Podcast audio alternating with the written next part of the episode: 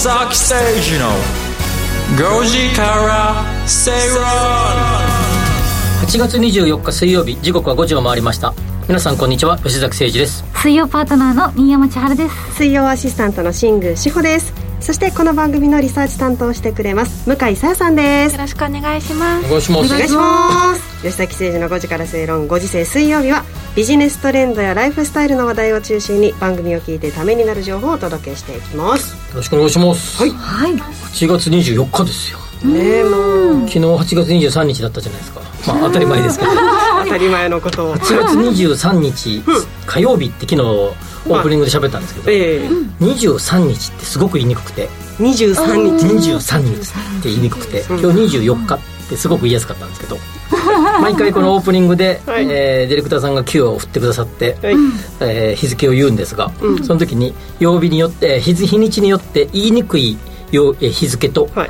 言いやすい日付があるなっていうことを、はい。えー4月以降毎日、えー月から水曜日やっていると、えーすごくそれを感じるようになりました23日ってすごい言い。23日って言いにくいですよね。どうどうですかね、はい。23 23日。っはいて言いにくかったですね。そして今日は言いやすい言いやすい24 24日。日っていうことですよね。ねっていう、まあそれだけです ね もう。昨日、はい。あれですよ。江戸川の花火がなんかサプライズだったらしいですね。YouTube, YouTube 見てたら花火の動画が上がってるのを見て。ほうほうでクリックしたら昨日サプライズでうんちょっとだけ上がったらしいんですよ。うだから見えた人はなんかラッキーだねってなんかなんか。そうなんですね。そうみたいです。至る所で花火大会が行われていてね。今年は3年ぶりに、まあ、公式で行われたところもありますし、はいそうですよ。ねね。20日にもありましたもんね。そうですね。ありました。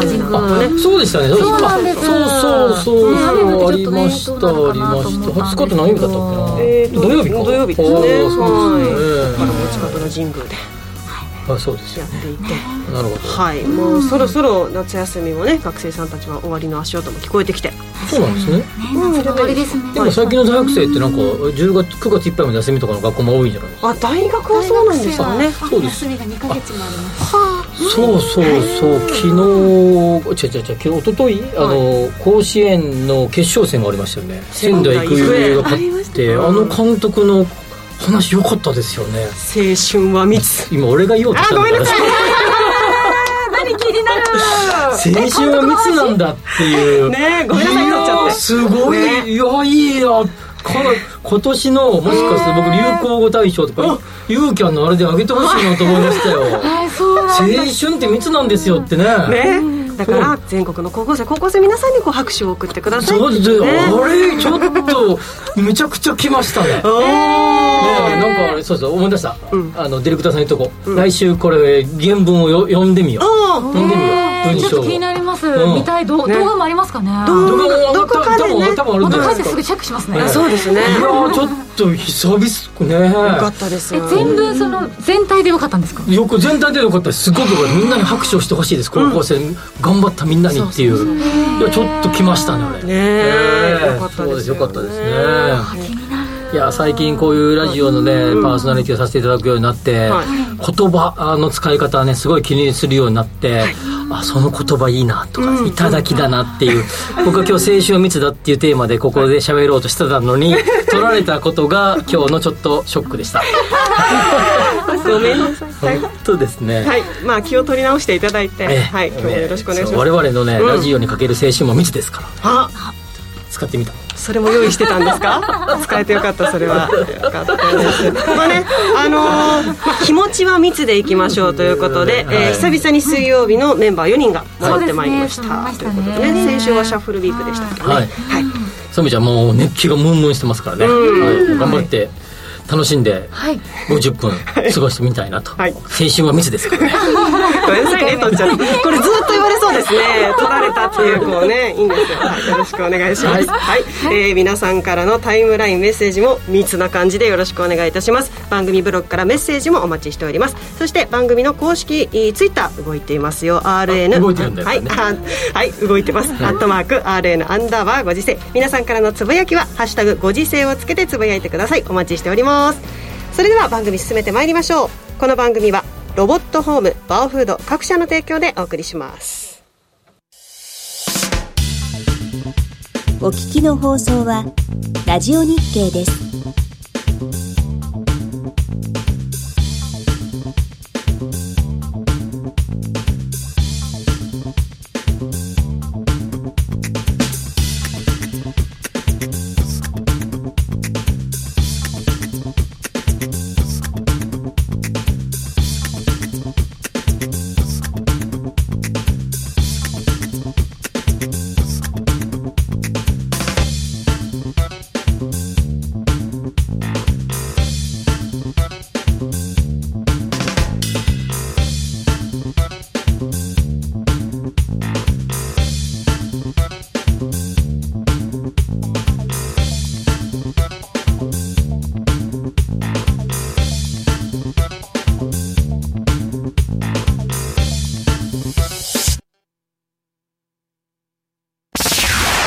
吉崎誠二の5時から正論。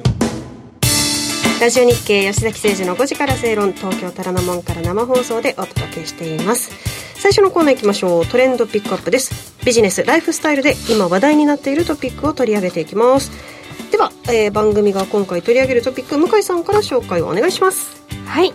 一つ目のキーワードが大学入試はこれから推薦で入る時代にです文部科学省のまとめによりますと2021年度に大学に入学したおよそ61万人のうち半数が学校推薦や総合型選抜の入試を経ていることが分かりました、うん、でこれどういうことかというと、はい、まず大学受験の入試の入るスタイルっていうのが大きく分けて3つあります。3つ。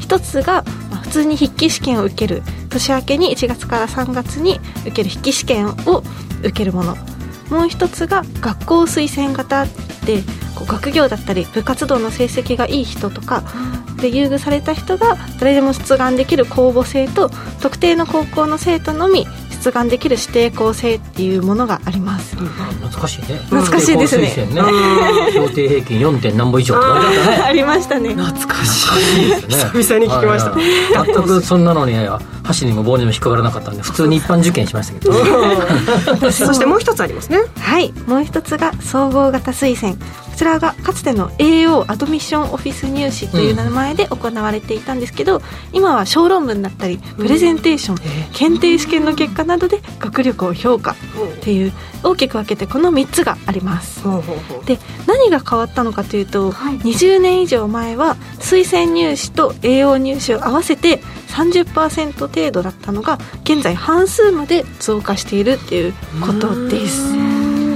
入学のスタイルが変わっているということですよね。そうなんです。で今後2024年の入試の時には、うんうん、大学への入学希望者の希望者の総数が入学の定員の数を下回るっていう大学全入時代を迎えるっていうふうに言われています。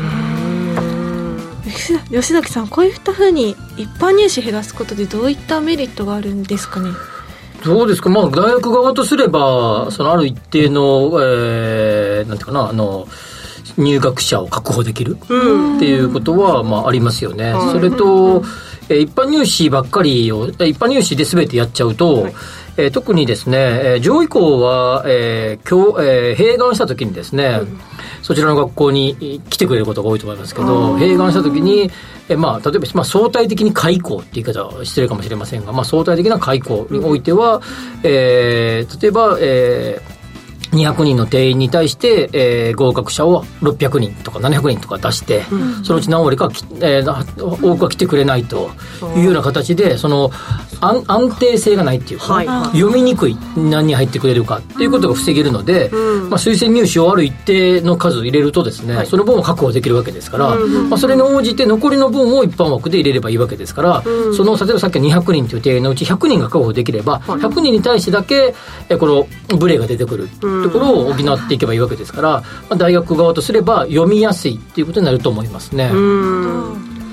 あのこれ学生にとっては今大学側のメリットかなと思ったんですが学生にとってはやっぱり推薦で入れる方がそうですよね。推薦は秋、主に秋ですから、まあ、あの年末年始はゆっくり暮らせるし、えー、平和が。心の平和が早めに訪れるっていうことでしょうね。そうですね推薦型はいずれも年内に合否が決まるというものでもありますが、うん、他にもデータが出てますね。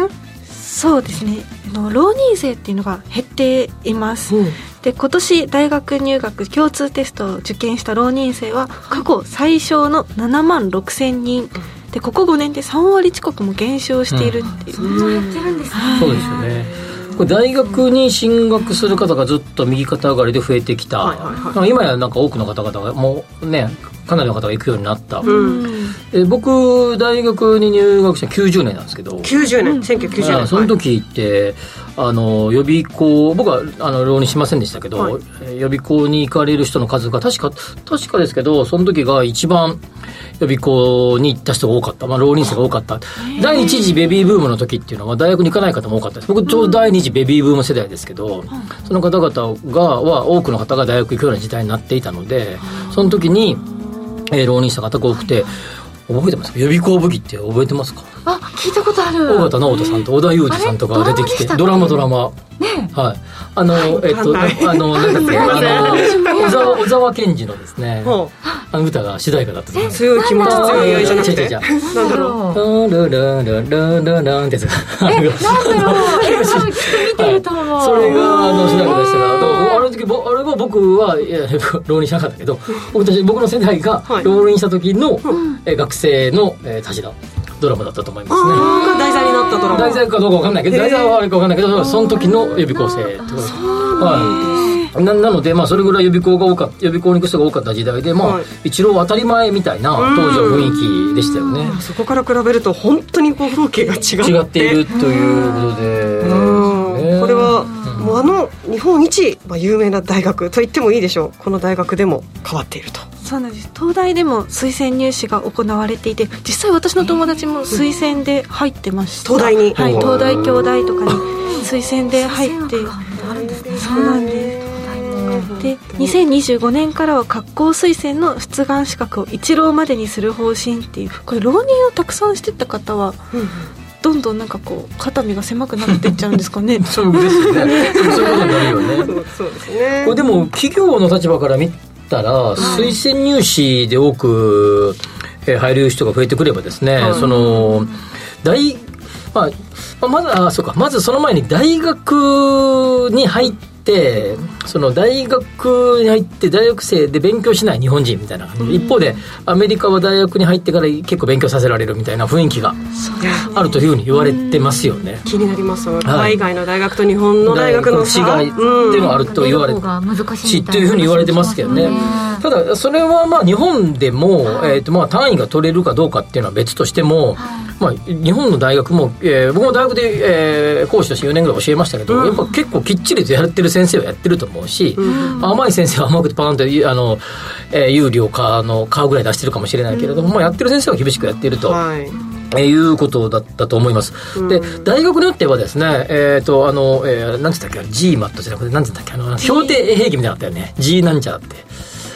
えー、と、なんかこう、評、評価があって、その評価が下位何割は絶対に卒業させないっていう大学もあったりとかするので、大学の中で？中で。あもちろん、あの、あれですよその学科とか学部の中で、俺 GPA GPA って、GPA えなんかあれあれあったよね。はいありますであれでなんかそういう学校もあったりするのでまあそれが全て日本の大学が甘いかっていうとまあそうでもない。っていうところです。ただ一方で言えるのは日本のえー社会に出てまあビジネスの世界に行くとなんか大大学名でなんか比較的人を評価するみたいなところがどっかあったりとか学歴主義ね。学歴主義っていうね。うん。まあ日本よりもまあ韓国はもっとすごいと言われてますけれども、まあ、日本もその傾向が比較的アジアはその傾向が強いというふうに言われていて、はい何を学んだかっていうよりもどこの大学を出たかみたいなところがあると、まあそう考えていくとなんか高校から大学に入った瞬間にもうそれで一応そこの、えー大学はちゃんと卒業できればですけど、ポジションは取れるわけですからね。あまり勉強しなくなってくるという傾向にあるんじゃないかなと思いますね。これ実際にえデータも出てます。大学海外の大学との比較ありますが、えー、と大学を標準年数で卒業する比率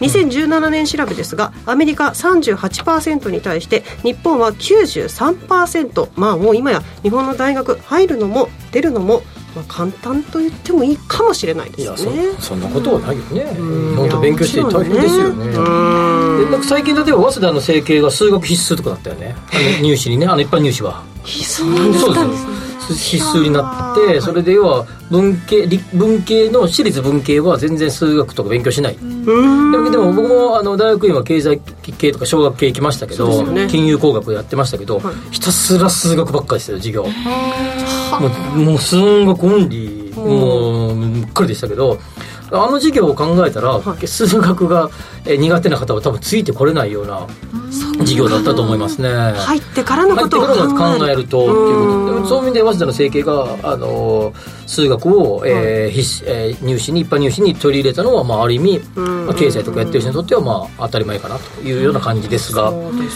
大学入試はこうやって難しくなしているっていうか、あの選抜を厳しくしている学校もあれば一方で推薦を増やしている学校もあるということで、まあ、そういう意味では二極化が進んできてるんじゃないかなということですが、はい。まあ僕はでも間違いなく言えるのは、緩く入れてる学校で卒業生がどんどんどんどんボンボン出るような学校は将来的には厳しくなっていくんじゃないかなと思いますね。長期的にやっぱり見るとそういうふうになっている可能性があると。多分そうなっていくと思います。アメリカなんか見てても絶対そうだと思いますね。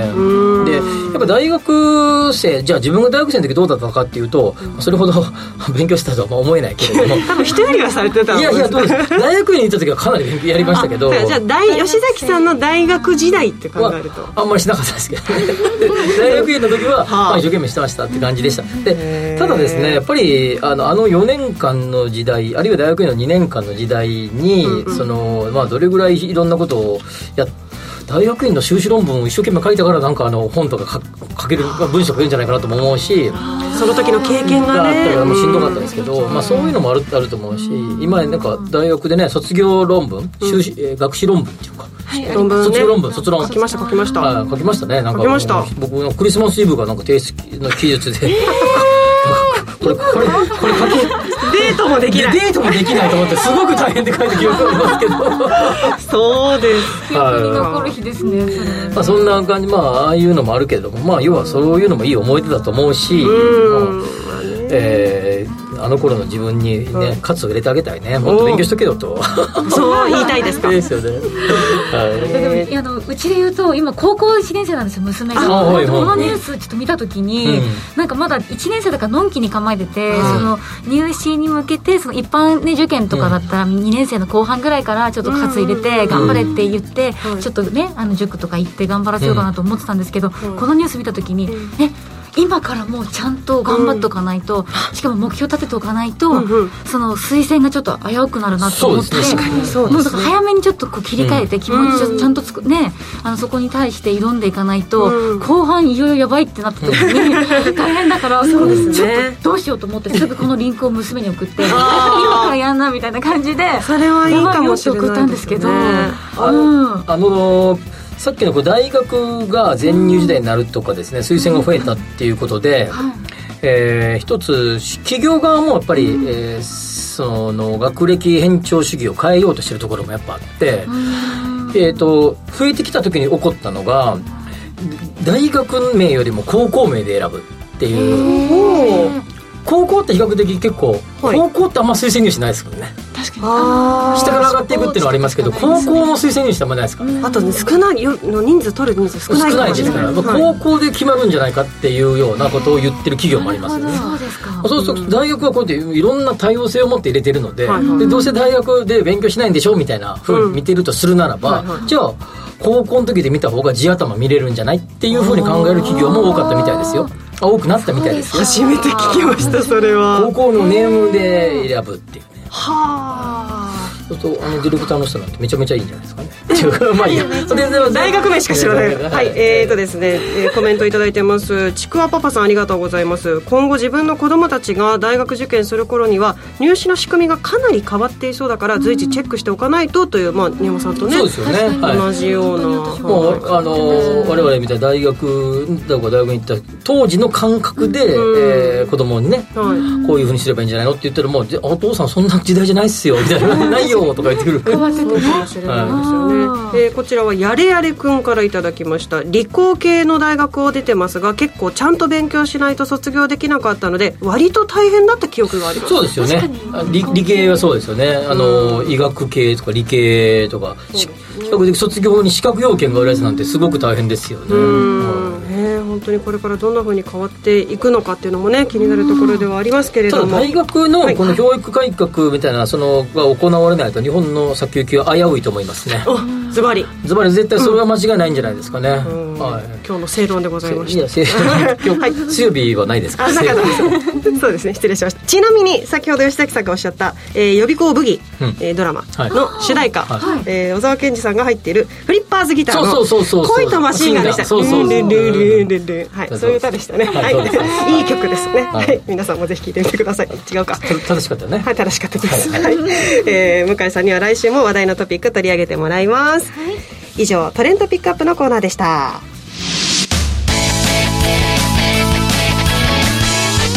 吉崎誠二の5時から正論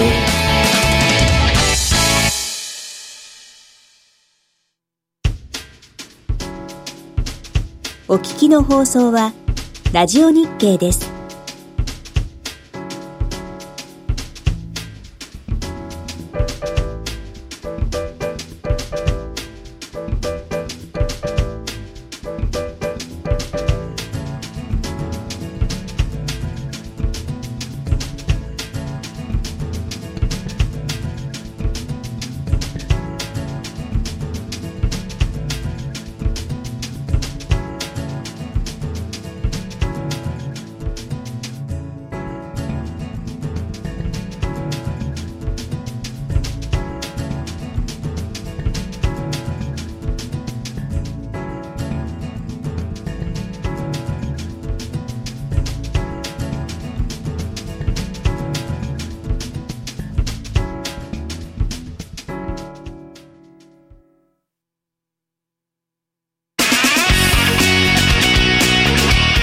吉崎誠二の5時から正論生放送でお届けしています。ラジオ日経吉崎誠二の5時から正論。続いてはリートスタディのコーナーです。不動産投資を身近なものとして考えていきましょうというコーナーです。さあ吉崎さん今日は？はい。えー今日はですね、関西系リートについて取り上げてみましょう。いわゆる地方リートの一つですか？関西版。うんで地方、えー総ざらいみたいな感じで前一回特集をしました。した。今回はい。関西にちょっとフォーカスしてみようと、うん。えーいうことです、はい。8977阪神阪急リート投資法人はい。ですね。もともとは阪急リート、えー投資法人だったと思いますが、はい。2018年だったかな？の、えーに、えー阪急と阪神がこう合体したのでん。で不動あの不動産会社も合併しましたので阪急不動産と阪神不動産が合体したので阪急阪神リートと、まあ、このリートの方も名前が変わりましたよと、えーいうことです。それでえっ、と昨日時点23日時点では、えー、15万5300円が一口で、はい。利回りが3.85%、おう。利回りは、えー、1000トンで76億円。あじゃああの時価総額はい。でしたよということでまあそれほど大きくないですけれども、まあ、地方リートとしてはすごく有名ですね、うん。まあ、関西リート関西系のリートということで有名です、はい。えっ、と大阪に来た人なら誰でも大阪にいる人関西でねリスナーの方皆さん知ってるヘップ5あ昔は阪急5って言ってましたけどね、ヘップ5観覧車が今あるね。ああそうですね。ビルのね。はい。ありますね。えー高校生の頃よくデートしたものですが。あそうなんですか。えー西宮ガーデン。これは昔の阪急西宮球場があったとこ跡地にできたショッピングモールですね。球場があった。はい。昔へ阪ー。急まあ今のオリックスですよね。はい。そうですね。はいそれと阪急本社ビルとかですね、うえーグランフロントの大阪とか。ですね、まあ、そういうのが、えーリートのポートフォリオの中に組み込まれていて、はい。今喋った全てそうですが商業系。そうですね。ヘはい。もそうですね。ね。商業系の、えー物件が多いなというような感じです、はい。まあ阪急のイメージの通り手が阪急でも手堅いイメージですよね。とてもね。うん。あの手堅くて硬くて地域密着っていうのが阪急のイメージですが、まあ、そのイメージにはふさわしいリートということもあり、さっきえーお話しした利回りが3.85って言いましたけど、まあ、大体、えー、リート全体の利回りにまあ近いようなはい。数字になっているということで、まあ、あの手堅く地方リート何か一つ選べって言われると、阪急阪神っていうのは、まあ、えー一番最初に上がってくるかなというように思います。はい。えー昔はね MID ってつま、えー松下幸さん系の、えーリートもあったりしたんですけど吸収合併されたりとしましたので今、えーそのそこは、えー違うリートあ前回取り上げたあの、えーえー日本リートか。あ,、はい。れに、はい、組み込まれた感じになっているということです、うん。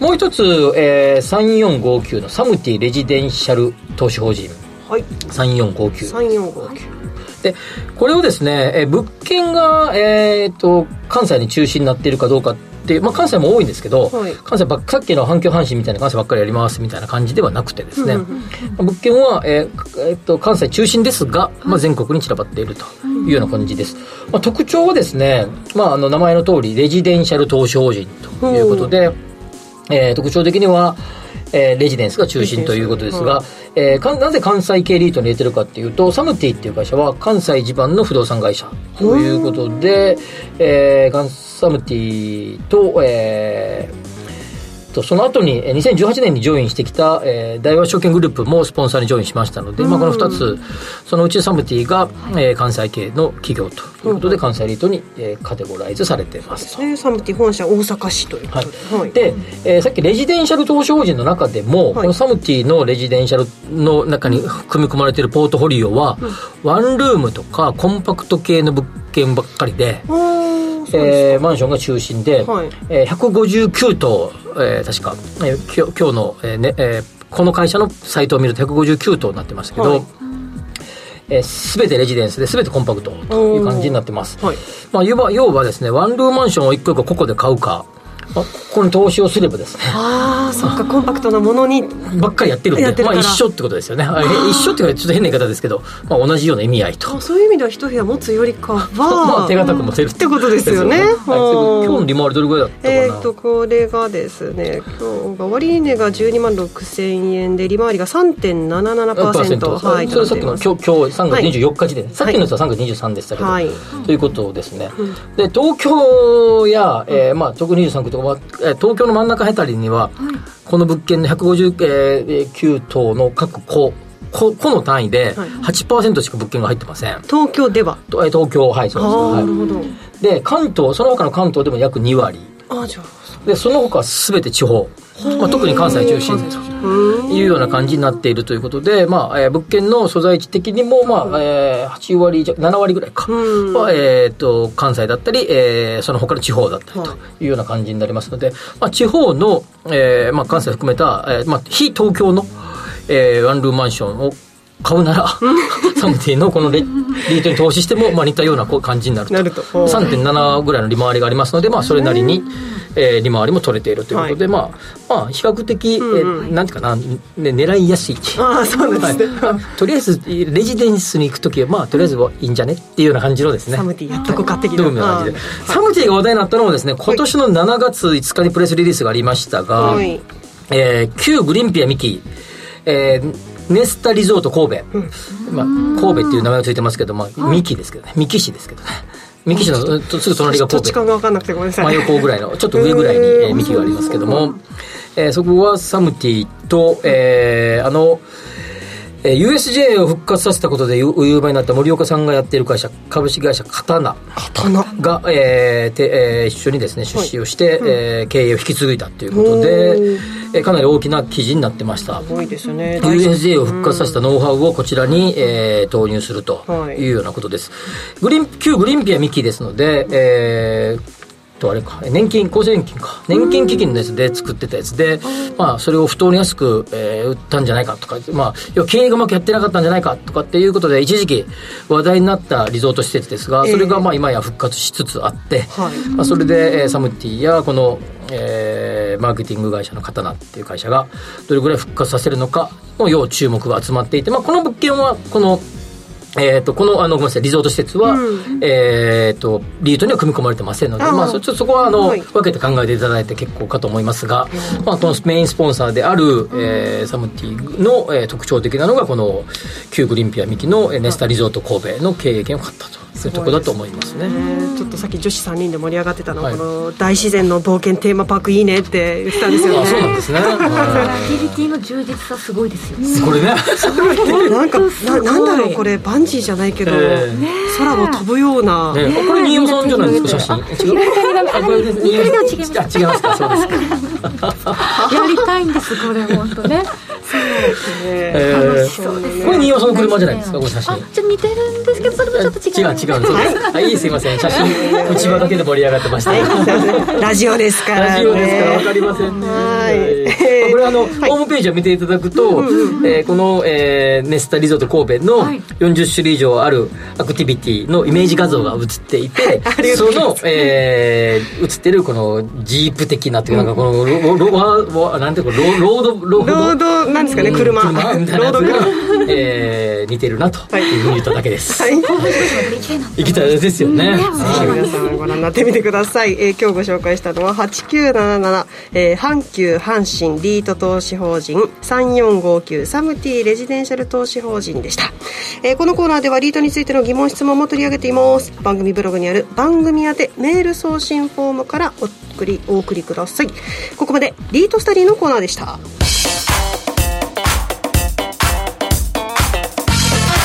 吉崎誠二の5時からスペイロン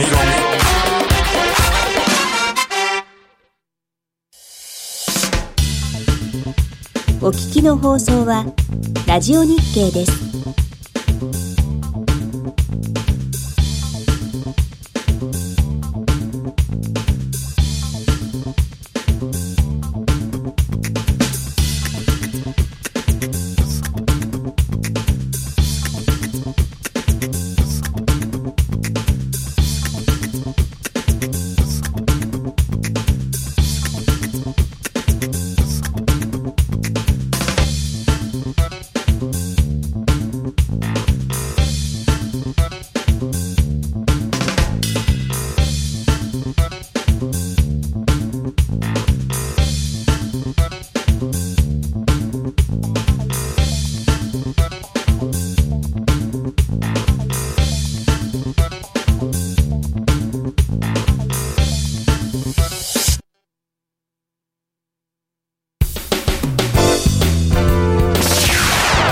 崎誠二の5時から正論。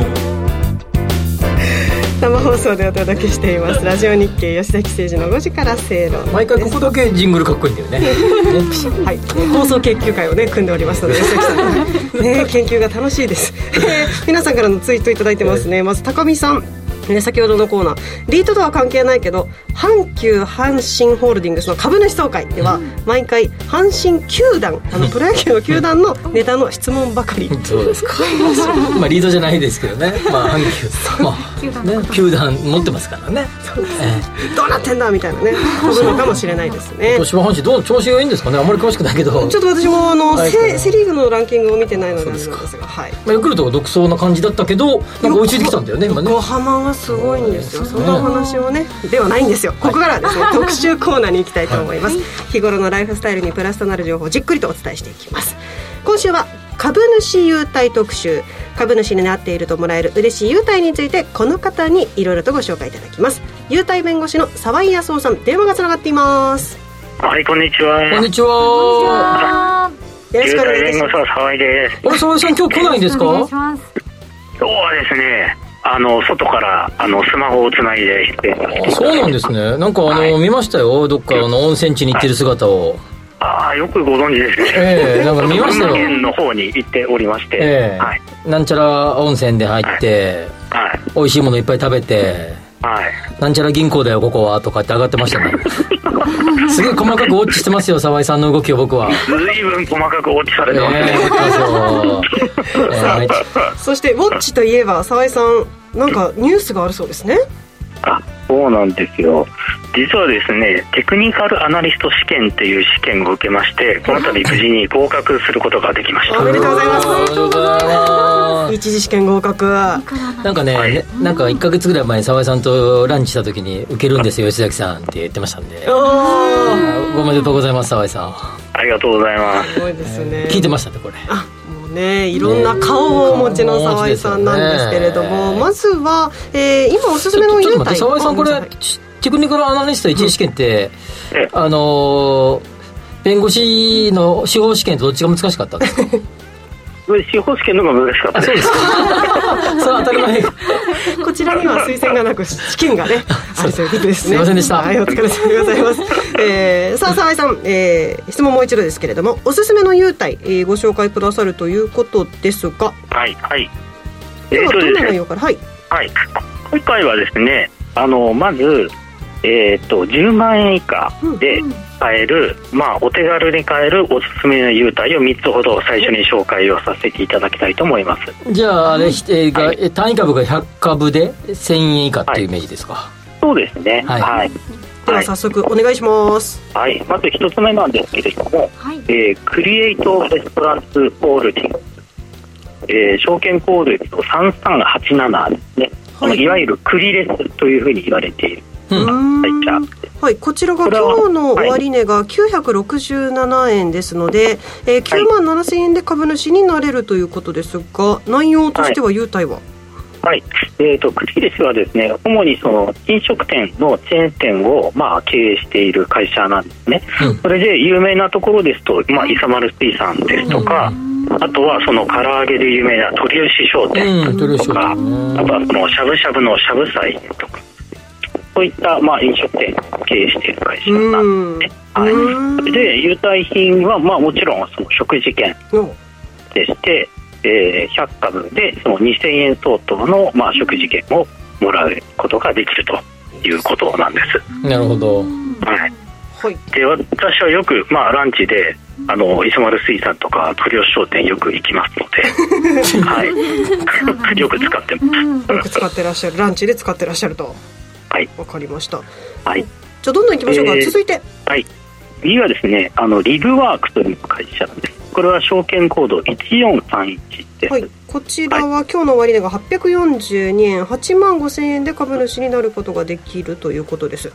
はい、これはですね熊本県にある、まあ、注文住宅のメーカーなんですけれどもで優待品がですねあの出ました。クオカード。出ました。こっちが言うセリフだったんですけど。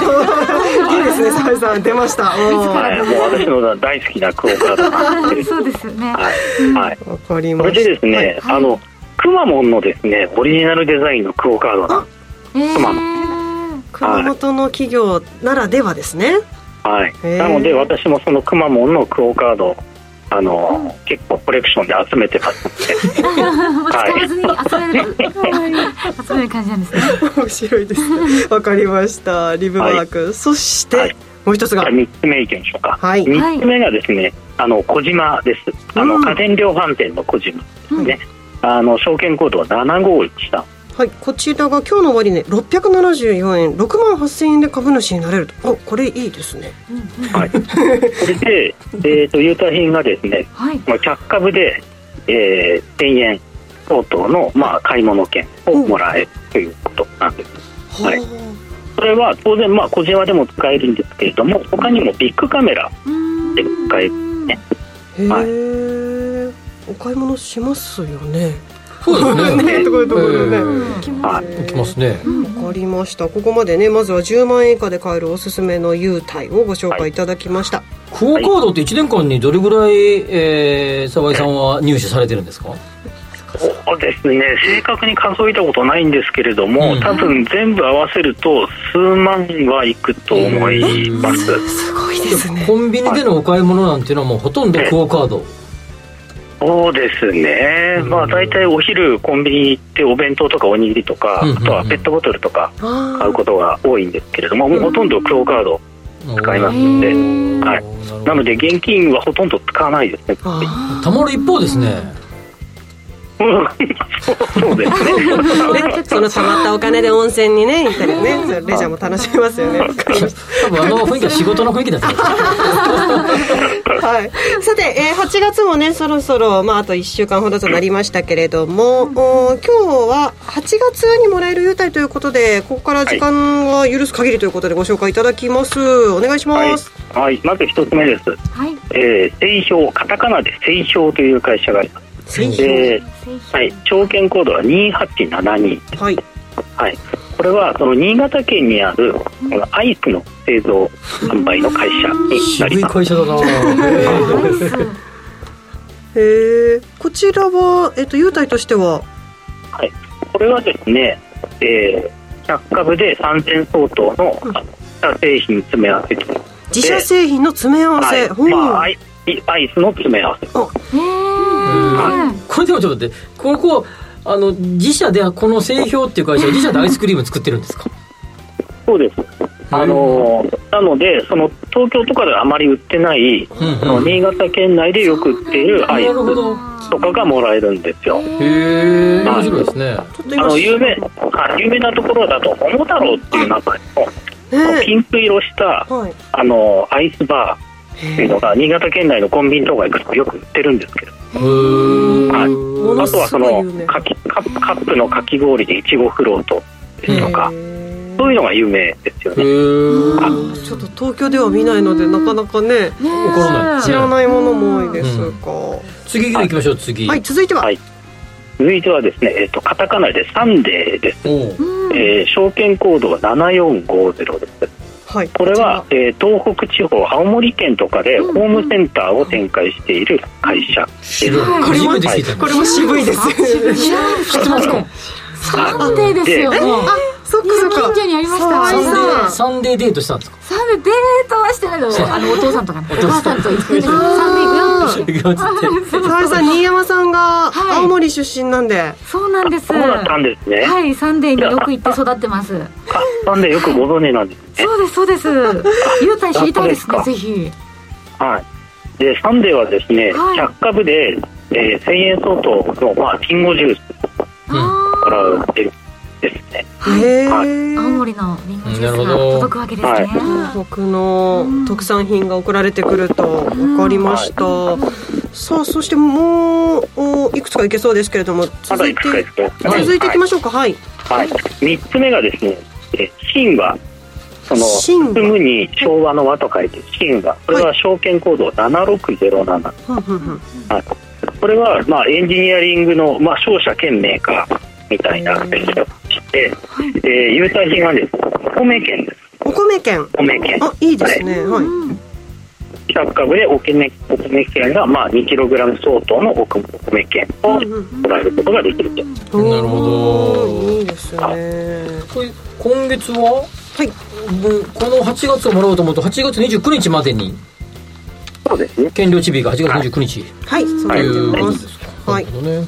これ8月っていいやつが結構多いんですか？8月銘柄は8月の優待銘柄はそうですね。あの結構いいの揃ってますね。あの今あの今日はちょっと時間の時で全部紹介しきれなかったんですけども、うん。これ以外にも、はい。あのいろいろ私も狙ってるものがありますので、はい。わかりました。わかりましたはい。はいえーはい今ご紹介いただいたものですけれども、えー来週の8月29日火曜日までに、あ、ごめんなさい、失礼しました。29日月曜日までにその株主、銘柄の株主になれば OK と。なるほどいうことですので、はいまたちょっと珍しいクオカードの柄があったら、沢井さん教えてください。あーぜひわかりました。ありがとうございました。ありがとうございましたここまで優待弁護士の沢井康夫さんにお電話つなぎました。ありがとうございました。ありがとうございました。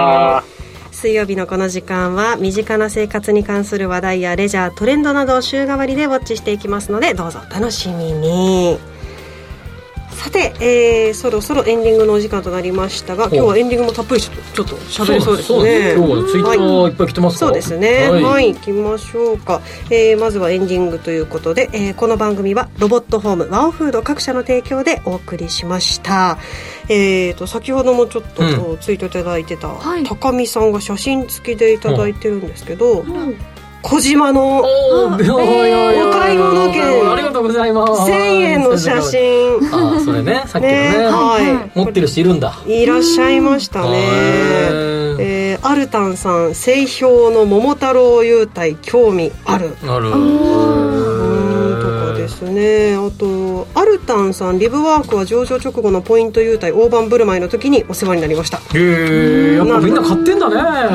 優待で。いいですね。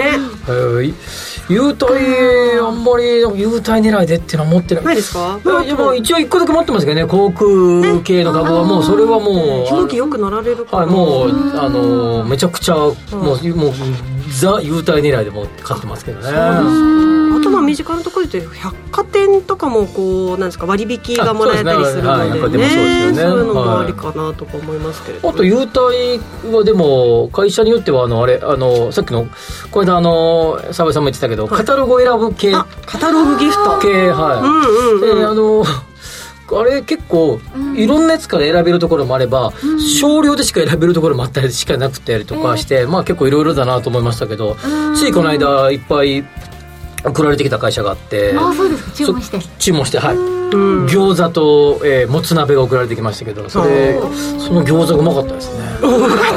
ちょ注文あの再度注文しようかなと思いました。ね、はい餃子。餃子うまかったです。おー自撮りじゃなくて。はい、自撮りじゃなくて餃子ですね。あそうね。自撮りです もうね自撮りのこと話すと吉崎さんの目がキラッと。あそうそう。あれさっきのやつはそうあのあれ鉄餃子とあれは大和ハウスのカタログのやつでしたね。あの優待でしたね。あそうですか。あよかったですね。あとやっぱりクオカードが来る会社もありますよね。確かにね、僕も持ってる会社は1個クオカードが来る会社はありますね。確かにね、沢井さんもねお話しされてましたはい、けれども、僕が来るところに来るクオカードはくまモンでも何でもなく普通のクオカードでしたね まあ基本的にあの通常の柄一般的な柄のものの方が多いですね。多いですよね、はい。なんかちょっと聞き逃したんですけどサンデーは、えー有名なんですか？サンデーはね東北だったら結構有名なのかなっていう感じですね、ススーパー。えっとうん。あのホームセンターですね。そうなんですよ。ですか。そうそうですか。知らない方も知らない ホームセンターって各地方地方にね結構あるよね。ありますよね。確かにうんありありますか地元に？あります。ロイヤルホームセンターロイヤルはあのあれ大ハウス系のグループでっかい大手ですよね。う。ちはね愛媛はねディックっていうのがありまして。スーパーは富士とかでありましたけどね。全く知らない。ですそういうのもちょっと地方にねあの注目するのもリートも面白いですがそういったものもね面白い。地方のホームセンター談義も面白いかもしれないですよね。はいちなみにサンデーは青森県に33店舗。そんなにありますか？よく見ましたもんね。北6県で一番多い。そうですか。そうなんですか。本社が青森なんだ。こっちかどうしますかね？今ちょっと調べておりますけど、あそうですか。はい。というわけでいろいろとねお届けしてまいりました。はい、はい。改めましてえこの番組はロボットホームワオフード各社の提供でお送りいたしました。なお実際に投資をされる際の判断はご自身でしていただきますようお願いいたしますはい。来ました、はい。本社、うん。青森県八戸市。八戸市。青森でしたか。ーしかも八戸でしたかね。はい。ちょっと今日もいろんなキーワードがね、はい。出てきました、なんかいろいろあの外国からのですね戻る時のあの、あなんていうかなあの、制制限も緩和一部緩和していくとかですチェックも減らしていくとかですね。いろんなニュースが流れてきてて、そういうのもあって多分、えー航空系の株も上がってきましたよね。そうね。ちょっと今日あ昨日すごい上がってた今日ちょっと落としてましたけど、一昨日昨日とは上がってたと思いますので、まあ、そういう意味で徐々に徐々に、えー我が国もですね、ウィズコロナっていうようなことが徐々に、まあ、感染数多いですけどね,、まあまあ、政策的にはそちらの方にどんどん触れてきてるんじゃないかなというふうに思いますので、はい、ということはひリートでいうとホテルリートなんかももしかしたら。あるいはねリゾート系リートリートちょっとね次回の特集してみようかなと思いますが、はい。でなんかねそういうトトレンドを読みながらですね、うんうん。投資に向けてに、えーのバロメーターにしていただければなというふうに思うんですけれども、はい。さあでもね8月もあと1週間でおしまいということですが、ね。さあその1週間に何をするか新山さん、うん何しますかね。残り1週間って釣りですかやっぱり。そうですね。もう本当またちょっと日焼けしますよそうです、えー僕はこの後髪の毛を切ろうかなと思って。というわけでここまでのお相手は？吉崎誠二と。新山千春と。向井さやと。新宮志保でした。来週も夕方5時にラジオ日経でお会いしましょう。さようなら